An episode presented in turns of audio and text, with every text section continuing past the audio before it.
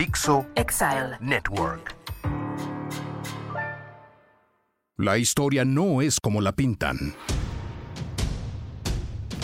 Dos gladiadores desenvainan sus espadas y se enfrentan a los mitos y a la ignorancia repetidas hasta el cansancio. Soy Úrsula Camba y digo que ni triste ni victoriosa debería llamarse la noche de las lluvias atípicas. Yo soy Alejandro Rosas y para mí es muy fácil. La noche feliz de los mexicas, la noche triste de los tlaxcaltecas. Los aburridos, a los leones. Aquí hay historias y anécdotas para contar en la arena de la historia. Creo que no hay ningún episodio en la historia de México, Alejandro, que cause tal ámpula como la conquista y todo lo que está alrededor de ella, previo y posterior. A ver, esto es la arena de la historia. Y claro, por eso ese tema es un tema de arena de la historia. Totalmente. Porque además sigue causando conflicto de todos tipos emocionales, de frustraciones, de ofendidos, de neoofendidos, de indígenas, de neoindigenistas, de pseudoindigenistas, de pseudoespañoles, a la Madrid, lo que sea. A 500 años, o sea, es increíble que siga desatando pasiones y lo vivimos el año pasado con el quinto centenario de la caída de Tenochtitlán, que no querían llamar caída, que si la invasión, que si la resistencia, no, es increíble. Fíjate que sí, hay que poner en antecedente a los que nos escuchan, para los que no sepan qué es la noche triste victoriosa de las lluvias atípicas, es cuando, eh, según lo que cuenta Cortés, regresa después de enfrentarse a Pánfilo de Narváez, que ha sido enviado por el gobernador de Cuba para eh, meterlo preso por desacato, digamos. Y se encuentra con que ha habido una matanza enorme en el Templo Mayor de lo más granado de la sociedad mexica, de los guerreros, de los jóvenes, de la élite. Y obviamente los mexicas están furiosos y quieren acabar con los españoles. Hay toda una discusión sobre si Cortés sabía de la matanza, si la ordenó él, si llegó cuando ya se había perpetrado, si Alvarado la llevó a cabo por temor, por crueldad, por las razones que sean. El hecho es que estamos situados en un momento en el que la ciudad está bulliendo de furia contra los españoles los españoles son un puñado, unos pocos. Sus aliados tlaxcaltecas son miles, eso sí. Y entonces van a planear cómo escapar. Ah, nos falta antes Moctezuma, ¿no? Bueno, cuando llegan a la ciudad, Nadie los recibe como los habían recibido como los grandes señores, nadie les sale al paso con comida, el mercado no se puso y entonces no hay que comprar para comer o así. Y entonces Cortés está furioso, los capitanes le dicen apacíguate fiera, pero él está furioso con Moctezuma. Y entonces cuando mandan a Diego de Ordaz, que es uno de los hombres de confianza de Cortés, como hacer un reconocimiento para ver como por dónde se pueden ir, de puro milagro regresa medio malherido diciendo son miles de indígenas los que están alrededor, ¿cómo le vamos a hacer para escaparnos? Hay que que Moctezuma hable con ellos, y entonces sacan a Moctezuma a una terraza, Moctezuma habla y entonces todo el griterío cesa y dice algo así como son demasiados los españoles, no vamos a poder con ellos, miren, vamos a quietarnos. Y entonces alguien grita, mujer de los españoles, y le echan una pedrada y lo matan. Bueno, una pedrada. Yo cuando pensaba una pedrada pensaba en una piedrita de río. Pero para matar a un guerrero como Moctezuma tiene que haber sido un piedrón o, un pie, o una piedra muy bien colocada porque le dan en la pierna y le dan en la cabeza y lo matan. ¿no? Entonces, bueno, ese es el preámbulo. Y para colmo, solo había una caja abierta en el Oxxo de México Tenochtitlan. ¿Eso qué? No, es para ponerle un poco de jiribilla. Y no podían pagar la luz. y no podían pagar. Oye, no, verdaderamente es un momento eh, terrible. Yo todavía no sé si se le fueron las cabras al monte, como decías, a Pedro de Alvarado. Eh, dudo que para como le estaban saliendo las cosas a Cortés, porque parecía que todo le estaba saliendo por nota, había logrado más o menos las alianzas, controlado a los mexicas. Eh, me parece que sería una tontería haber hecho lo que hizo porque se le vino abajo todo y de hecho le, le fue ya a partir de ese momento, empezó ya la violencia propiamente en toda su extensión, ¿no? Pero pues quedará para la historia. Hay, sí, claro, hay todo un debate en torno a si había una cierta paz, si a pesar de que Moctezuma estaba preso, se llevaban bien, si estaban Cuauhtémoc y Cuitláhuac, que estaban completamente en desacuerdo con esta actitud como de, Moctezuma de dejarse derrotar o de dejarse apresar. Y son de esas cosas que dices, si lo supiéramos, podríamos resolver tantas diferencias o tantas cosas, pero la verdad es que no lo sabemos, porque hay muchas versiones distintas sobre ese hecho. Lo que es trepidante de ese momento es cómo intentan la huida y, por eso les digo que es la noche de las lluvias atípicas, porque intentan la huida en una noche en la que llueve de una manera descomunal hay relámpagos, truenos, ¿no? Y entonces en el sigilo, digamos, o cobijados por esta tormenta, sale el contingente, pero claro, cuando uno piensa en la huida, o en la noche triste, victoriosa, de las lluvias atípicas, como le quieran llamar, uno piensa, no sé, yo pensaba en 100 españoles o 200 personas. Es un contingente de miles. Son por lo menos cuatro mil tlaxcaltecas, por decirte algo, tres mil tlaxcaltecas y aliados, los hijos de Moctezuma que van presos, etcétera. Y es como van poniendo un puente móvil. Recordemos que la ciudad es una isla, un islote, y está conectado a tierra por unas calzadas que los indígenas se encargan de cortar para que no puedan escapar los españoles y los españoles traen un puente mm, de madera que van como poniendo para ir cruzando por las cortaduras, ¿no? Con el oro del rey, que eso es cuando se, se hunde eso, pues se van al fondo las mulas y Cortés dice, híjole, las que se hundieron fueron las del oro del rey, las mías, quién sabe por qué se salvaron, pero se salvaron. No, es nada tonto. Oye, pero sí, esa noche es verdaderamente eh, increíble por lo que dices. Imagínate, porque es lo que hoy sería la calle de Tacuba en el centro. Por ahí salen. Pero no era una calle de tierra, tenía sus, sus eh, cortaduras. cortaduras. Eh, imagínate que llegas a, una de las cortaduras y tienes que cruzar, pero además atrás de ti vienen mil, dos mil empujando. Y luego, quizá al principio los primeros lograron rápidamente ir porque no los descubren. Pero yo creo que los que más miedo tenían, no sé, no sé si realmente el concepto de miedo como lo conocemos, porque eran, eran naciones bélicas, ¿no? Los tlaxcaltecas estaban hechos para pelear como los mexicas. Entonces yo no sé si ya querían ese tiro definitivo, un tete a tete entre ellos, pero yo creo que la noche triste, o la noche de la victoria, como ahora le quieren llamar, es un sesgo también muy, muy político el llamarle la noche de la victoria, porque al final pueblos originarios también eran los tlaxcaltecas, como los mexicas, y se dieron hasta con la cubeta entre ellos. Yo creo que el mayor número de bajas fue entre tlaxcaltecas y mexicas. Ah, por supuesto. Si tú tomas después, cuando la caída de la ciudad, tomas digamos, el recuento de los, de los daños, como diría Gloria Trevi, de los muertos, son muchos más los, los indígenas que mueren. Y efectivamente, como dices, van cruzando, abre la marcha Gonzalo de Sandoval, que es uno de los capitanes más fieles a Cortés, muy joven, muy valiente. Él logra cruzar, logra cruzar Hernán Cortés con sus mulas eh, y atrás vienen eh, hombres que Cortés aprecia mucho, que son Juan Velázquez de León, Francisco de Morla eh, y otro más que no recuerdo el nombre. Y ellos, cuando empiezan a cruzar, ya en el último tramo, lo que cuentan es que una mujer desvelada los ve escapando y grita, eh, mexicas o guerreros, sus enemigos están escapando y entonces salen, pero son miles y miles de flecheros en canoas, eh, o sea, digamos que se, se cierra sobre ellos esta inmensa multitud de guerreros y entonces el puente lo hunden en el fango. Los que vienen hasta atrás son los hombres de Pánfilo de Narváez, que Cortés ha sobornado a punta de dineros y de promesas, que no conocen la guerra porque acaban de llegar de Cuba, entonces no conocen la manera de pelear de los indígenas y que al momento de escapar se han echado en la ropa cosas que pesan muchísimo digamos, en, en, su avaricia, en la codicia de llevarse algo del tesoro, se lo meten entre las ropas y cuando caen al agua, ese peso los jala al fondo del, del lago y son los primeros en ahogarse. Y claro que van aterrados como dices tú, quizás los tlaxcaltecas no tanto, van más bien enojados de tener que, que, huir quizás, pero los españoles sí, porque hay unos que se quedan del otro lado del puente y ya no alcanzan a cruzar.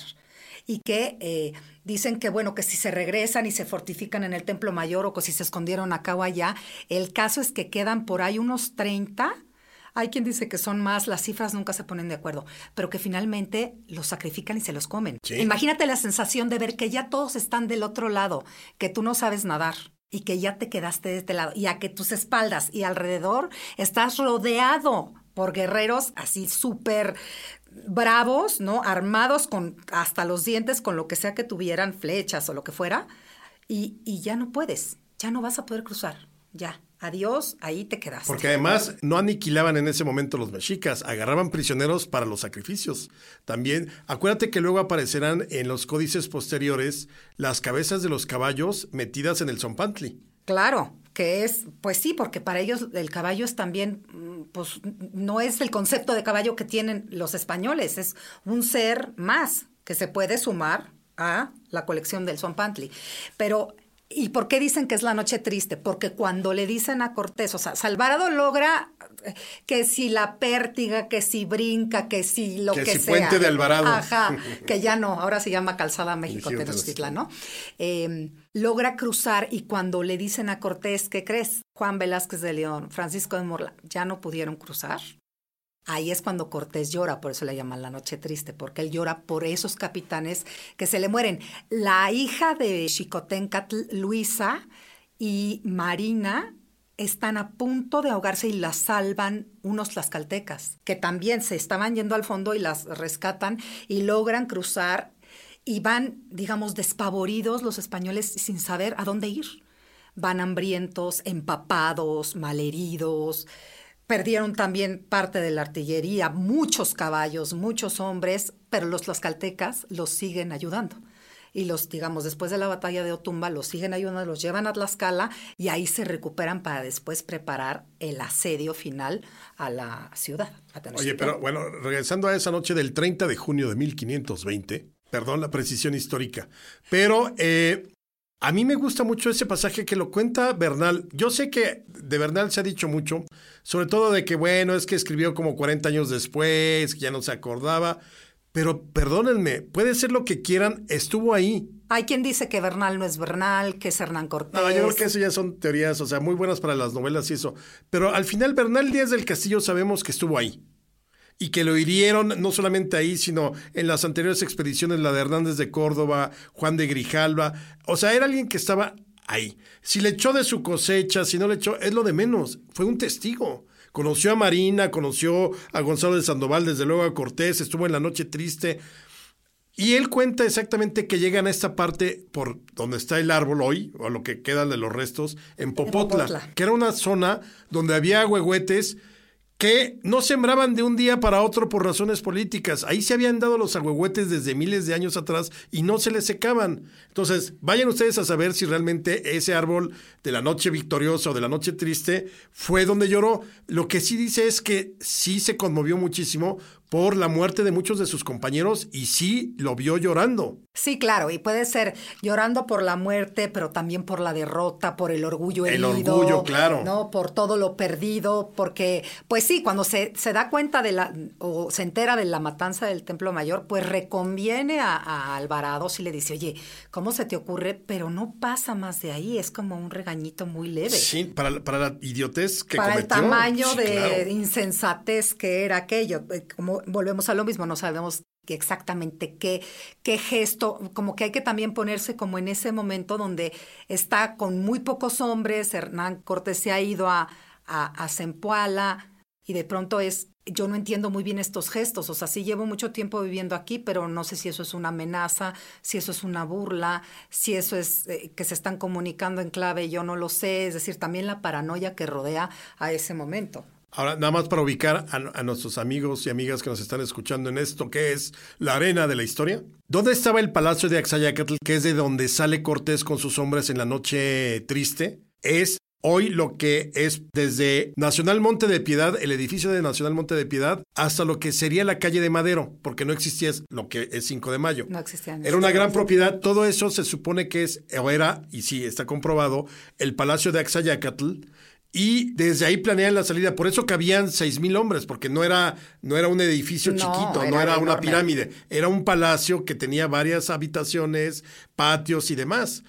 Ahora, yo creo que tenían que salir. ¿Te acuerdas de este cartomancista nigromante que iba con Cortés y que había anunciado que debían salir esa noche y que no va a sobrevivir? Blas Na- Botello. Nada más rescatan su diario, ¿no? De- Sí, que dice, eh, sí, traía así, morirás, no morirás. Morir, sí, claro, y él dice, si no logramos salir, nos vamos a morir todos. Y él es uno de los que se muere. Se muere también Ortega y Orteguilla, que era el niño que había estado, o el muchacho, que había sido paje de Moctezuma porque Cortés lo había asignado y que rápido aprende el náhuatl. Entonces convive mucho con Moctezuma de cerca, él también se muere, o sea, se mueren muchos y como te digo, se mueren, la gran mayoría de los que se mueren son los hombres que vienen con Narváez, que no tienen mucha idea de lo que es la guerra ni de, pues, y, y lo dice, yo me acomodé piedritas y cosas pequeñitas en la ropa y los otros que se pusieron, no sé, el coso enorme, pues se fueron al fondo. Pues es que se metieron eso como lingotes, ¿cómo se les llama? Que encontraron. El tejo.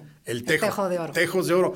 Lo que hace Cortés, también para recordarles, es que él junta todo el oro posible, el, de- el del famoso tesoro que tenía Moctezuma de su padre Axayacatl en, en- en una en- pared. ¿No? Que descubren ahí todo y que Moctezuma les dice, se pueden quedar con todo menos con lo, el arte plumaria. Ah, Ahí- porque a los, a los indígenas lo que más les importa son las plumas. Es como, pues quieren oro, pues denles el oro, no nos importa tanto como las plumas. Y los españoles es como de, nos, no queremos las plumas, queremos Claro. el oro. Y el, y el penacho de Moctezuma que quiere nuestro amado líder, ahora. Pero bueno, esa es otra historia. Ese es otro tema. Pero entonces, ¿qué hacen? Con todo el oro que va juntando, lo empiezan a fundir y hacen estos tejos. Claro, los lingotes, porque para transportarlos y para todo es como mucho más fácil y esa es la manera en la que ellos están acostumbrados también a, a relacionarse con esos metales. ¿no? La víspera de la salida, Cortés se queda con su parte, el quinto real reparte y luego sobra mucho. Y le dice, pues agarren cada quien lo que quiere y cada quien es responsable y ahí es donde... agarran lo que quieran y pues ahí se van al Con fondo. hunden, el claro. quinto real hay que decirle a la gente, para los que no sepan, es la parte que corresponde al rey. De lo que encontrabas, tenías que tú restar el quinto real, que era lo que le dabas al rey, por haber encontrado lo que fuera, ¿no? Y ese, ese es uno de los grandes problemas que va a tener después Hernán Cortés con muchísimos de sus hombres en la corte en general, es este reparto tan desigual que hace de la riqueza. Entonces, claro, pasan sus mulas y según él dice, pues es que se hundieron las del rey y se salvaron las mías y los que después eran sus enemigos, como Bernardino Vázquez de Tapia, va a decir, ay, qué casualidad que dijo que los que se habían hundido eran las del rey y que las que se salvaron eran las suyas, Sí, ¿no? Así de, ah, no me digas. Yo también hubiera hecho lo mismo. Sí, claro, porque son igualitos, de malvados. Ahora, otra de las cosas que también se tienen que explicar desde otra perspectiva es por qué no los persiguieron hasta aniquilarlos, ¿no? Fue un poco como la batalla del 5 de mayo. Los derrotas el 5, pero el 6 de mayo a los franceses les da chance de que se vayan a echar a Orizaba y ahí se queden un año hasta que lleguen 30 mil hombres más de refuerzo. Eso es, es inexplicable. Yo me lo han preguntado muchas veces y no sé por qué no los aniquilaron si podían. Podían haberlos perseguido hasta que no dejar ni uno con vida. No sé, no tengo una respuesta de por qué los dejaron vivir. No sé si pensaron que después vendrían unos refuerzos que se los echarían, porque hay algo que dice, me parece que Bernal, y es que Moctezuma ya sabía que había llegado Pánfilo de Narváez y no le dijo nada a Cortés. Por eso se enoja. Porque claro que él tenía informantes, los que eran es- espías, comerciantes, vigías, un poco de todo, y en esas pinturas, ¿no? En el amate le habían dicho, oiga, ¿qué cree? Pues llegó uno de estos a darle en la torre, y entonces Moctezuma un poco diciendo, bueno, pues a ver si nos hace, ¿no? El milagrito de que entre ellos se maten. Y claro que por eso Cortés se enfurece, porque dice, ¿cómo sabías? Y te quedaste bien callado y no me dijiste nada. Híjole, no, bueno, es todo una intriga. Toda una intriga. Ahora, quienes logran so- sobrevivir sí eh, tuvieron, lo- que esa es la otra, los arrestos como para volver a reorganizarse, ¿no? Porque hay cifras, como dices, son muy cambiantes. Yo por la que máximo número de españoles pone muertos son 800 aproximadamente esa noche. Pero no tenía más de 1500. No, o sea. no tenía más de 1500. Había unos que se habían quedado en Zempoala justo por si llegaba alguien más enviado por Diego de Velázquez. Y e indígenas se mueren por lo menos del lado tlaxcalteca, por lo menos 2000, Sí. que son un montón. Lo que dicen los que logran pasar al final, los que sí logran cruzar cuando el puente ya se hundió, es logramos cruzar brincando arriba de los, Los caballos, cadáveres. de los cadáveres y del fardaje. Ahí es donde se hunde el fardaje. Justo ¿Qué ahí. es fardaje? El fardaje, pues todos los bultos que traen. No, no, no le llamas ni maleta ni maleta de rueditas, ¿no? El fardaje son los bultos donde traen amarrado todo, el tesoro, la comida, qué sé yo, la, la ropa, eh, un montón de cosas, ¿no? La otra cosa milagrosa es cómo se salva Pedro de Alvarado, que también era de los que no iba hasta adelante, iba después de las mujeres. Porque solo se salva él y después de él ya no pasa nadie. Por eso es la leyenda, ¿no? Del salto de Alvarado, que Bernal dice, ¿cuál salto ni qué salto? Ni que si traía una lanza y no sé qué. A lo mejor pasa, ¿no? Como que el caballo, ya sabes de eso, que se está resbalando y logra de milagro medio malherido brincar, pero ya todos los que están atrás no pasan. Si hubiera ido hasta adelante hubiera pasado primero, pero pues Pero ese último corte es el de lo que hoy sería el eje central, es decir, salir de Tacuba para llegar a lo que sería Bellas Artes. Lo que llamaban San Juan de Letrán y Tacuba, ahí, Esa es la exactamente. última, claro. Ahí, que ya está hundido en el lodo, porque además, pues claro, los guerreros mexicas se dan cuenta que por ahí es donde les van a dar, porque traen los caballos, porque traen los cañones, o sea, cosas que pesan mucho. Entonces, claro, el puente aguanta el peso al principio, pero después ya llega un momento en que se hunde. Y no deja de llover además. Por eso es la noche de las lluvias atípicas. Llueve y llueve y llueve y llueve. Y además hay relámpagos y todo está inundado. Como dicen que nunca llueve en México, ¿no? Que son Exactamente. Encharcamientos. Son encharcamientos. La noche de los encharcamientos podría ser también. No, bueno, es, e- esa batalla a mí me parece que es de las más importantes de la historia, sobre todo porque define el antes y el después de la conquista, o del, del proceso. Pues sí, porque Cortés te dedica meses en Tlaxcala, no solo a recuperarse, llegan más hombres de Cuba, empieza a engrosar, porque claro, perdió muchísimos caballos, perdió muchísimos hombres, y empieza a engrosar más su ejército y empieza a planear la venganza. Y entonces lo que va a hacer es machacar todos los pueblos de las riberas de los lagos, uno por uno, hasta que los aniquile y deje al islote aislado, ¿no? Después será tiempo de, digamos, poco a poco irlos matando de hambre, de sed, ¿no? Pero fíjate que ahí es donde uno se da cuenta que realmente ya son hasta la coronilla, por ejemplo, los tlaxcaltecas, que era, les había hecho los, los mexicas una especie de bloqueo como Estados Unidos a Cuba. Sí, no les, les tenían vedado el acceso a la sal, no podían vestirse con telas de algodón, tenían que vestir telas muy burdas. Como Sí, de sí, sí, pues, esa es de ¿no? las descripciones que hacen, ¿no? Pero porque fácilmente, ya en cualquier momento, a partir de la derrota de la Noche Triste, en cualquier momento podían haber deshecho o terminado cualquier grupo de despedazar a los españoles. Ya tampoco eran tantos los tlaxcaltecas, si había algunos pueblos aliados pudieron haberlos, y sin embargo tuvo la suerte de llegar hasta territorio tlaxcalteca y que los tlaxcaltecas, después de ver la derrota, no hayan dicho, ¿sabes qué? Mejor Este señor no nos sirve. echamos a vamos. los españoles y hacemos una alianza con los mexicas. Yo creo que ahí demuestra, o es uno de los elementos para comprobar que sí, verdaderamente eran dos naciones totalmente diferentes y se odiaban entre sí. Sí, que no nada más eran eh, los tlaxcaltecas, ¿no? También hay otros aliados, los totonacas. Poco a poco es, eh, se va revelando, sí, este encono y esta rivalidad que hay entre estos dos, pero también porque los mexicas tienen sometidos a todos los pueblos de donde quieren, sa- sacan el tributo, los este, esclavos para sacrificar, porque en, el mundo mexica, en el mundo prehispánico existen los esclavos antes de la llegada de los españoles. Eso también es importante señalarlo, ¿no? Y también están, eh, pues eh, sí, estos grupos que están sometidos y que dicen, ok, bueno, pues a cambio de conservar nuestra, nuestros dioses locales y cierto, pues hay que darle un tributo a los mexicas. Ah, llegó un señor que nos promete que nos va a liberar, que Carlos V, ah, que es un rey, está bien, sí. Dile que sí. Claro, sin saber lo que se les venía encima, por supuesto, porque sería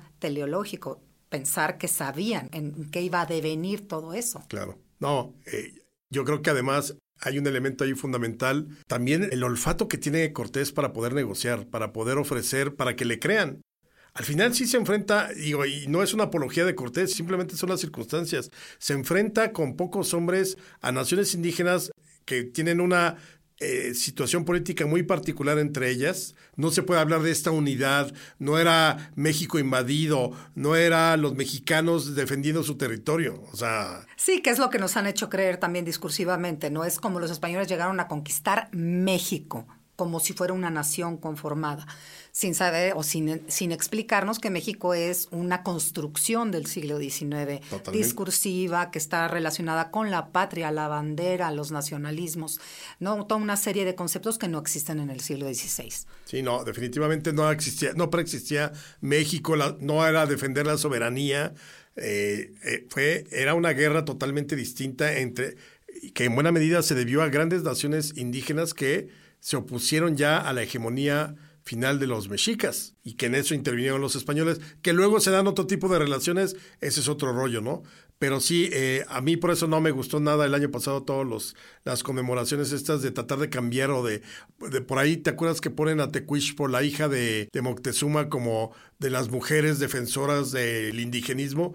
Perdón, tuvo la encomienda más importante del Valle de México. Y miles de esclavos indígenas. Sí, claro, y las encomiendas y todo, ¿no? Y además fue una mujer que entendió rápidamente que el mundo había cambiado y que había que adaptarse.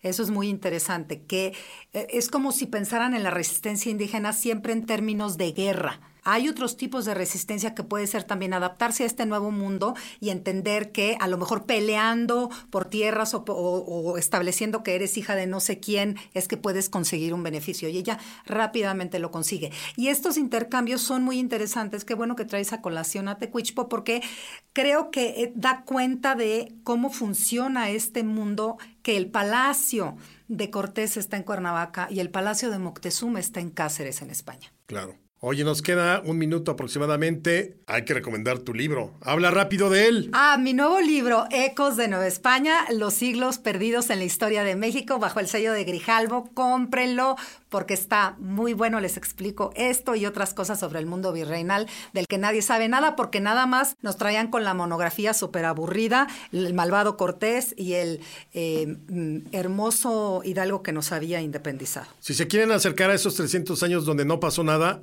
o donde nos dijeron que no pasó nada, el libro de Úrsula es la mejor opción. Lo vamos a presentar en Gandhi el 28 de junio, el divo de San Fernando, mejor conocido como Alejandro Rosas, la fabulosa Raquel Urroz ah, y su servilleta. Eh, a las 7 de la noche, por favor, vaya, nos tomamos fotos, se los firmamos y hasta Alejandro se va a tomar fotos con ustedes. Y Raquel igual. No falten ese 28 de junio. Yo por lo pronto estoy promoviendo Nunca te rindas, la trepidante historia de Checo Pérez ahorita que estamos con la Fórmula 1 también a tope.